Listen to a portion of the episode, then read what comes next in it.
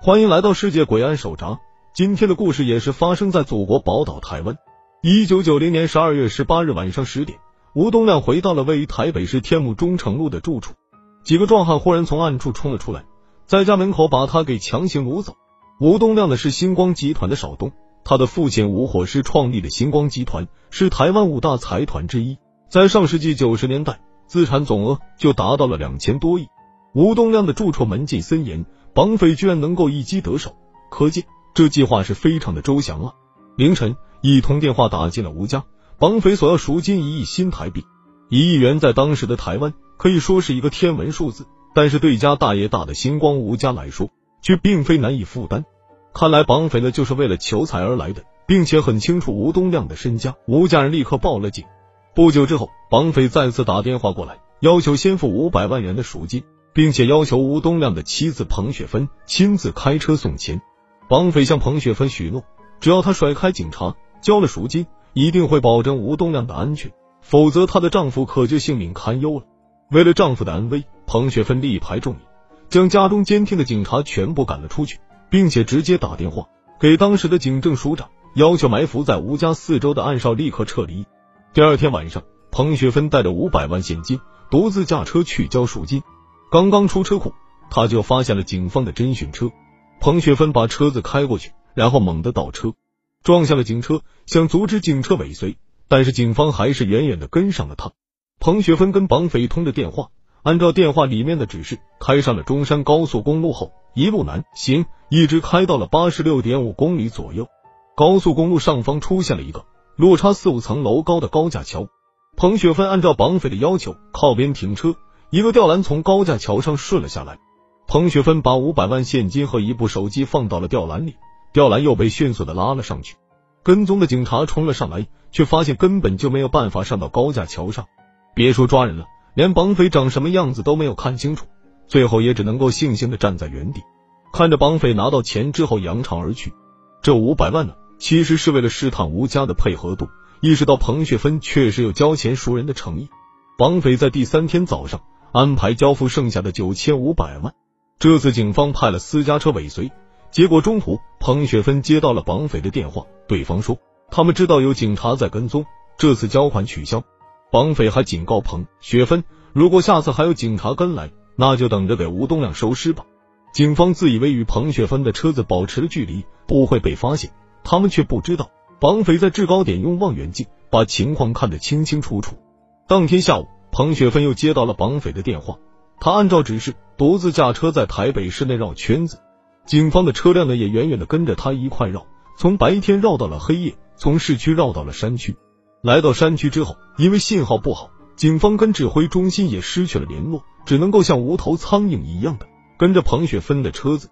隔了六个多小时之后，最后绑匪还是取消了行动，警方被耍的团团转，气得破口大骂。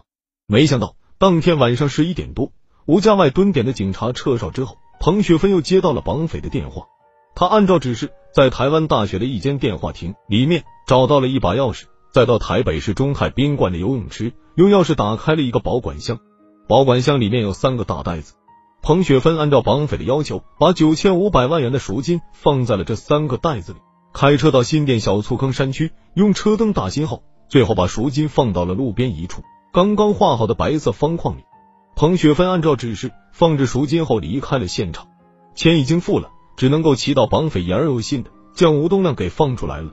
一夜无眠，第二天，彭雪芬的电话突然响起，她心头一跳，接起电话却是吴东亮嘶哑的声音：“我在圆山保龄球馆。”彭雪芬潸然泪下。在被绑架第四天，吴东亮被灌了迷药之后，扔在了台北市区的圆山保龄球馆前。他醒来之后。用绑匪留下的手机跟妻子取得了联系，有惊无险的回到了家中。对吴家人来说，吴东亮能够安全获释，妻子彭雪芬可以说是功不可没。彭雪芬呢，曾是台湾的著名影星，她十七岁时出道，十八岁时风靡台湾，二十四岁与吴东亮闪婚。彭雪芬的父亲是一间日本西药厂的代理商，家境还算不错，不过跟星光吴家一比就不够看了。再加上吴东亮的父亲。吴火师对彭雪芬的演员身份非常抵触，吴东亮和彭雪芬干脆是私奔到了美国，直到生了孩子才回到了台湾。据说吴火师对于这个儿媳妇不满道，甚至要求她不能够和吴家人同桌吃饭。吴东亮被绑架后，彭雪芬沉着应对，坚持一切以丈夫的安危为先。当时黄雪芬刚刚做完宫外孕的手术，她开车去交赎金的时候，伤口突然开裂，鲜血直流。但是她忍受着痛苦，冷静的与绑匪周旋，最终救回了丈夫。此后，吴家上下都对她分外的尊重，公婆呢也对她另眼相看。虽然损失了一亿台币，但是对吴家人来说，吴东亮能够平安的回来，比什么都重要。但是对警方来说，接连被绑匪耍了好几次，可以说是奇耻大辱了。而且吴东亮绑架案在当时啊被传得沸沸扬扬，所以警方破案的舆论压力也很大。警方对于绑匪的身份毫无头绪，只能够从与绑匪打过交道的吴东亮身上寻找突破口。但是吴东亮一直被蒙着眼睛，根本就没有看到歹徒的脸，也不知道自己被绑到了哪里。到后来干脆被灌了迷药。从吴东亮那里得不到什么有效的信息，警方只能把视线转向了绑匪留下的那个手机。这部手机呢，是彭雪芬第一次交赎金的时候，按照绑匪的要求交给对方，用于单线联系的。绑匪在释放吴东亮时，把手机放在了他的身上。警方拿到这个手机之后，几乎把它完全给拆解，试图寻找一些蛛丝马迹。结果还真的在电池的底部采集到了一枚不属于吴东亮的指纹。通过与治安顾虑人口，也就是有前科人员的指纹库进行比对，警方发现这个指纹与张家虎的指纹完全一致。与此同时，警方之前发出的一百万元的悬赏令也有了回应。一位女性打电话给警方说，最近有一位张董来 KTV 找小姐，出手阔绰，一找就是四五个，给的小费也都是千元大钞。小姐拿到钞票后，发现都是连号，怀疑钱的来路不正。警方调查发现，所谓的张董就是张家虎。这个张家虎究竟是什么人呢？张家虎出生于新竹关东桥路光新村。他曾是小有名气的保龄球运动员，经常参加世界级的比赛，但是后来行差踏错，前科累累。张家虎常跟一群新竹眷村的朋友混在一起，他们的老大叫做胡关宝。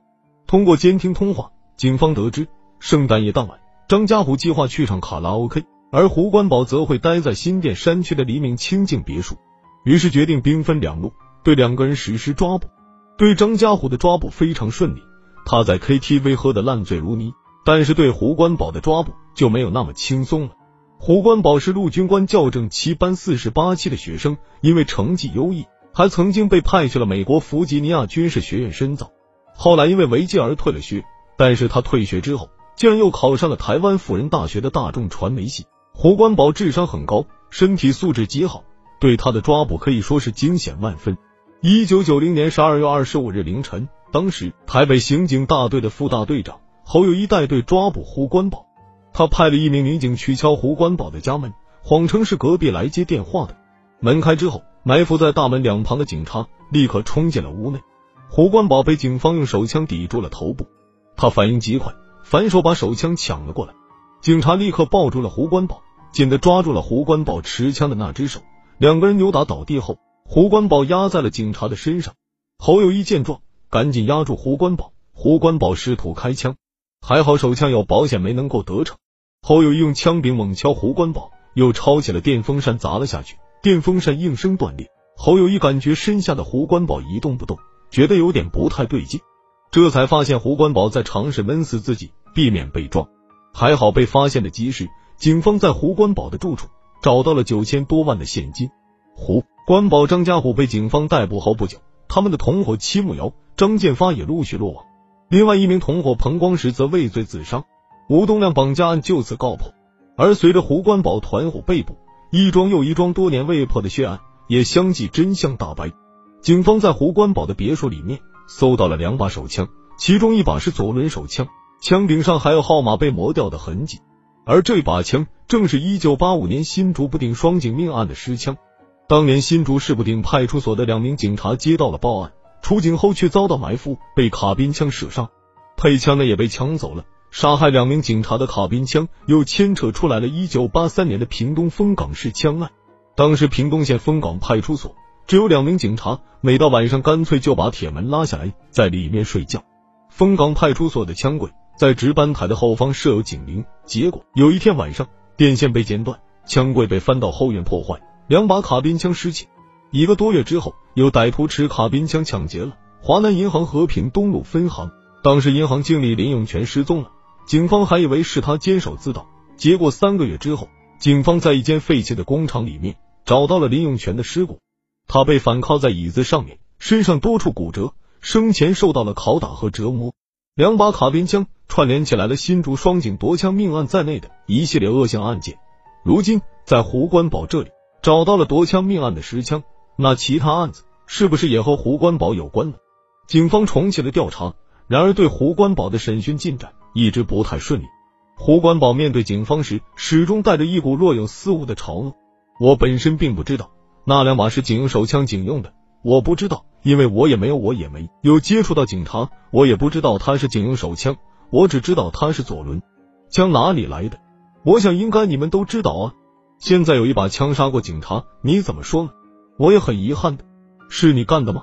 是我干的，我绝对承认，甚至利用自己身负要案当挡箭牌。每当快要被执行枪决时，就爆出一点或真或假的信息，得以暂停死刑执行，借此多活一段时间。但是关键信息他又不说出来，导致案件调查难以推进。后来还是警方把所有的案件卷宗又看了一遍，在十四箱卷宗里面发现了台北市银行的一条报案记录。银行柜员称，一九八四年八月十六日，一名女子拿了一万元现金要存款到胡冠宝的账户，柜员发现。这一万元现金和之前华南银行被抢的现金编号一致。当时呢，不知道这位胡冠宝是谁。如今胡冠宝已经落网，这胡冠宝不就是胡冠宝的谐音吗？警方找到了当年存款的女子，经过指认，让她存款的男友胡冠宝正是胡冠宝。直到这时，胡冠宝才承认是自己犯下了华南银行劫案。以此作为突破口，警方查明了与卡宾枪相关的四大悬案。胡冠宝俯首认罪。并且坦诚，在吴东亮绑架案之前，他们还犯下了秦姓富商绑架案以及秦姓学童绑架案，一切已经和盘托出，已经没有借以拖延的未决案件。但是胡关宝并不甘心就此，每当被戴上了手铐，胡关宝总有办法解开，但是他身上又搜不到任何工具，他还偷偷给同伙张家虎、戚木瑶传纸条要越狱。为此，负责看押的人员每天都如临大敌。胡关宝向警方提出要带路找物证。毫无回旋余地的被拒绝了，于是他就打起了保外就医的主意，不停的自残自杀，但是都没有成功。一九九一年十一月七日，胡关宝和张家虎终于走到了人生的尽头。凌晨四点，负责执行枪决的人员陆续抵达了看守所。四点半，张家虎嚼着槟榔被带入了刑场，而胡关宝在最后关头还妄想保外就医，他偷偷给自己放了一晚上的血，被叫醒时双腿发软。一直到四点五十分才被拖到了刑场。行刑前，胡关宝说最后想再和张家虎聊一聊死期将至。张家虎对着胡关宝惨笑：“大哥，我从年轻的时候就跟着你跟了这么多年，现在跟到刑场来了。”面对兄弟的质问，向来以一保元天自居的胡关宝沉默不语。枪声响起，两人终于伏法。胡关宝是台湾历史上学历最高的死刑犯，他在读军校的时候成绩优异，还到美国留学。最后呢，却从一个前途光明的大好青年，变成了一个双手沾满鲜血的杀人犯。他以为自己很聪明，却没有意识到自己步步踏错，走上了不归路，更而是玩伴一起作奸犯科。他觉得那是义气，违反军纪去跟朋友花天酒地；他觉得那是潇洒，打家劫舍，供自己和朋友挥霍；他觉得那是军贫富。直到临行之前，他才终于大彻大悟。可惜为时已晚，世上天下真的。没有白吃的午餐，天下也没有不劳而获的事情。你想不劳而获的话，一定要付出代价，这个代价也许会非常的惨重，一定会给自己、家里、朋友和亲戚带来永远不可磨灭的这个羞辱。我在此也呼吁，想要作奸犯科的人，能够多想想自己的父母。只愿这些肺腑之言，后人能够引以为戒。最后，请大家保持警惕，保持安全。好了，今天的节目就到这里。如果有你有什么想说的，欢迎留言告诉我。如果你喜欢我们的故事，请点击订阅、点赞、多多评论，感谢大家，咱们下期节目见。